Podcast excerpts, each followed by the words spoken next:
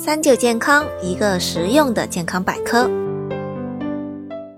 那我们国家我们自己的国情，首先我们人口基数大，第二。由于幽门根除幽门螺杆菌是需要用到抗生素的，那么如果广泛的全民根除幽门螺杆菌，容易导致细菌的一个耐药，所以我国是有适应症的，就是有以下情况的，是强烈建议一定要去查幽门螺杆菌的。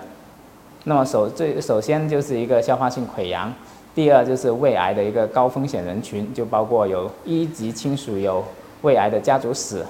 或者胃部做过手术。第三就是有慢性胃炎、胃糜烂，特别是萎缩性胃炎的患者，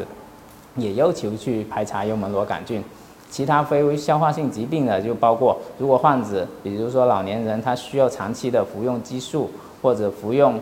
呃抗血小板的药物，像氯吡格雷、波利维、阿司匹林这一类的抗凝的药物，那也需要根除幽门螺杆菌的，因为服用那类药物本身就有。消化道出血的危险，如果还合并有幽门螺杆菌，会大大的增加它出血的危险。其他的原因包括不明原因的缺铁性贫血，还有一些荨麻疹，也是建议要排查幽门螺杆菌的。大家很疑虑的一个问题就是，我得了幽门螺杆菌，但是我一点症状都没有，我需不需要去治呢？那么这个答案以前是存在于存在不确定性的，就有的认为是有没有症状可以不需要治疗，但这这些年来越来越多的证据还是支持，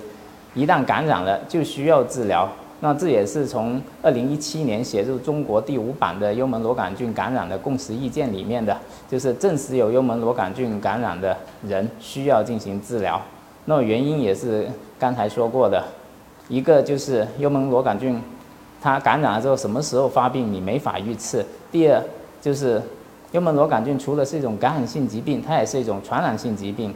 有可能对于你来说呢，幽门螺杆菌不会对你造成什么大的伤害，但是你可以作为一个传染源，因为人类是幽门螺杆菌最主要的一个传染源，你可以传染给家人，传染给下一代。所以利人利己来说，有幽门螺杆菌感染还是建议根除的。